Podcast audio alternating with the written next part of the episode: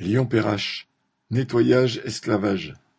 Les vingt-deux agents de nettoyage de la gare routière de Lyon-Perrache en étaient à leur sixième semaine de grève contre leur licenciement prévu pour la fin de l'année.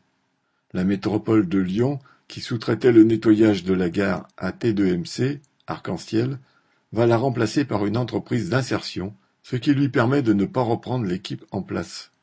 De son côté, le patron de T2MC, Mohamed Tander, est venu en personne confirmer aux grévistes qu'il serait licencié à la fin du contrat. Comme toujours dans ces cas-là, donneurs d'ordre et sous-traitants se renvoient la responsabilité.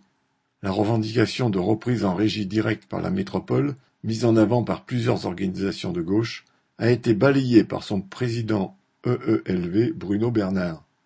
Citation Il n'a jamais été question de reprendre des salariés de cette entreprise. Mais les grévistes ne se contentent pas d'attendre leur salut de négociation. Ils restent mobilisés pour maintenir la pression. En plus des interpellations à la métropole, un rassemblement de soutien a réuni une cinquantaine de personnes le 26 octobre et un cortège de grévistes était présent dans la manifestation du 10 novembre.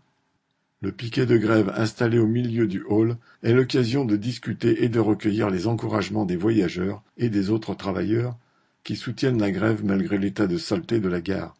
Comme le disait un gréviste, s'il le faut, on restera en grève jusqu'à la fin de l'année. Correspondant Hello.